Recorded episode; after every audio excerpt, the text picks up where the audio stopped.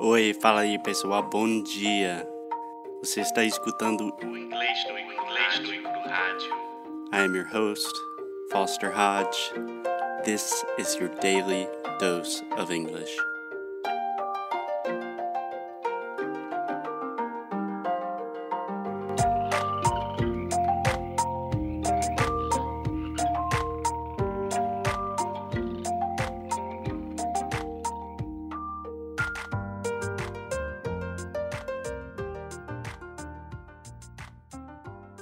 Hello, hello. Hey, Alexia, what's going on?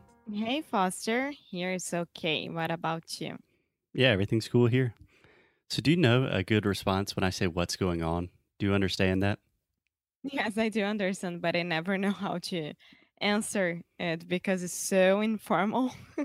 It's really not. It's really not. So, I say it all the time. What's Your going on? brother always say this to me. Yeah, always says this to me.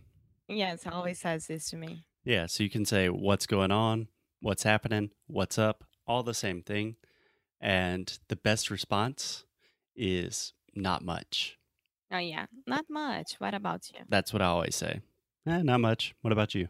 Yeah. What's going on with you? You can just repeat the Not question. much. Yeah. Yeah. So the rule I always give my students is when you start with what, uh, if a question is like what's going on, what's happening, what's up, then you can say not much. What about you? And if it starts with how, like how are you, how's it going, how you doing, you can just say pretty good. Yeah. How about you? Okay. Yeah. Perfect. If you want to learn Got more it. about that, we have an entire episode uh, talking about introducing yourself in English. Can't remember which episode number it is, but you can find it. So Today, Alexia, are you ready yes, I am. for the TH sound? That nowadays I don't have any problem. We will see. We will see to be determined. But, Alexia, so just a warning to all of our listeners the TH sound is very difficult. It does not exist in Portuguese. And just physically, it's a weird, difficult sound to make. And Sim, quando eu conheci o Foster, eu não sabia falar o TH. E olha que eu sempre aprendi inglês, sempre, nunca tive problemas com inglês. E aí ele um dia me falou que eu não falava direito o som do TH. E foi quando minha vida realmente mudou. É o antes e depois do TH. E olha, gente, só demorou três anos. E Ei! um rela- relacionamento internacional. Nem É vem muito que eu fácil. aprendi isso em menos de seis meses. Não, menos de seis semanas, amor. Nossa. Isso é rápido. Sim, verdade. Okay, so let's go. Let's just, when I think about sounds, I always like to think about where they occur in words. And the easiest thing to do with the TH is to think about the TH at the beginning, then the TH in the middle of words, and then the TH at the end. So, in general, the TH at the beginning is a lot easier because you have a little bit more time to think. And then the TH at the end is much more difficult because you're having to make that sound very, very quickly. Cool. Ready to Yes, I am. go? Okay, so just repeat with me. This, This, that, that, them, them, then, then, they, they, think, think. thing, thing. thanks. Thanks. Perfect. Can you hear the difference between think and thing? Yes, I can. Yeah. So think, like pensar, ends with the k sound. So think, I'm thinking about something, and then thing ends with the g sound. So that's the difference between a voiced and unvoiced consonant. We talk all about it in sound school. But great job, Alexia, in the beginning. I don't think you have any problems, right? Thank you. Thank you. Perfect example. Uh-huh. Ah. And just a little reminder the TH, all you're doing is putting your tongue outside of your mouth and biting your tongue. Sim, então botar a língua pra fora da boca e morder, literalmente. Sim, literalmente. E o erro mais Uhum. comum que eu sempre vejo é que o brasileiro tem a tendência de fazer o som do F, em que você está mordendo o seu lábio ao invés da língua. Faz sentido isso? Ó, eu vou falar agora. Esse é o correto, que é thanks, E o com som do F, que é como a maioria das pessoas fazem, é think. Então yeah, é exactly. think, think. Exactly. Exactly. Cool, cool. So let's try in the middle of words. So repeat with me, Alexia. Mother, Mother, brother, brother, father, father, bathroom, bathroom, athlete, athlete, toothpaste. toothpaste. Ooh, one more time, toothpaste. O que, que eu tô fazendo de errado? Uh, Just say it one more time. Toothpaste. Toothpaste. Agora É. eu fiquei nervosa. Peraí.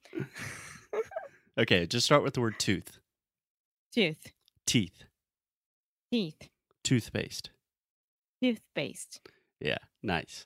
You know, we kind of cheat a little bit when we have a very fast turnaround. So we have to say tooth, um, my tongue is out of my mouth, and then immediately we have to make the P sound and say paste. So we say toothpaste. Sometimes it's not like I'm fully biting my tongue, there's still some air coming out. So it's a lot faster. Toothpaste. Yes, toothpaste. Nice. Great job. Great job. Any questions with those in the middle of the word? Não é a mesma coisa do que no começo, colocar a língua pra fora e deixar o ar sair. Exactly. Exactly. So at the end of the word, that's where it starts getting really difficult. And a way I love to practice this is just using what we call cardinal numbers. So like Roman numbers. So when we say fourth, Fourth, so we have first, second, third, easy, and then we get to fourth. And that's fourth. Ja- ja- era, né? so repeat with me. Say fourth, fourth, fifth, fifth, sixth, sixth, seventh, seventh, eighth, eighth, ninth, ninth, tenth. tenth. Okay, so I want you to start with four and go to ten using the same thing we just did with the TH. Então, fazer a mesma coisa que eu acabei de fazer. Sim, mas Ah, tá. você sozinho. Ah, tá. É, vamos lá. Fourth, fifth, sixth, seventh, eighth, ninth, tenth. Nice, nice. It's really nice with the microphone. You can hear that you're biting it, and I can hear exactly. I wish all my students had professional microphones so I can really hear exactly what they're doing. So, one more time, Uh-uh. try to say it really fast fourth, fifth, sixth, seventh, eighth, ninth, tenth. É difícil falar rápido. Fo- vamos lá. Fourth, fifth, sixth, seventh, eighth, ninth, tenth. É muito difícil falar rápido. Perfect. No, that's perfect. It seems like you're about to have a panic attack, though.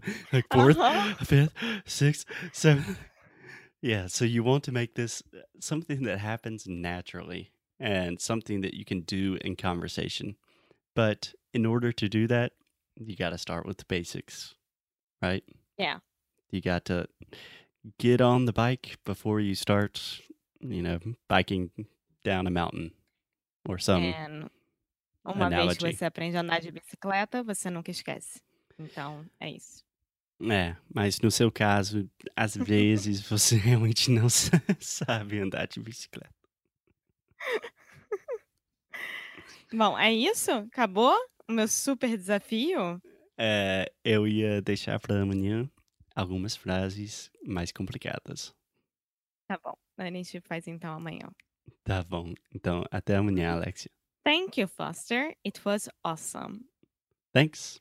No problem. I'll see you tomorrow. Bye bye.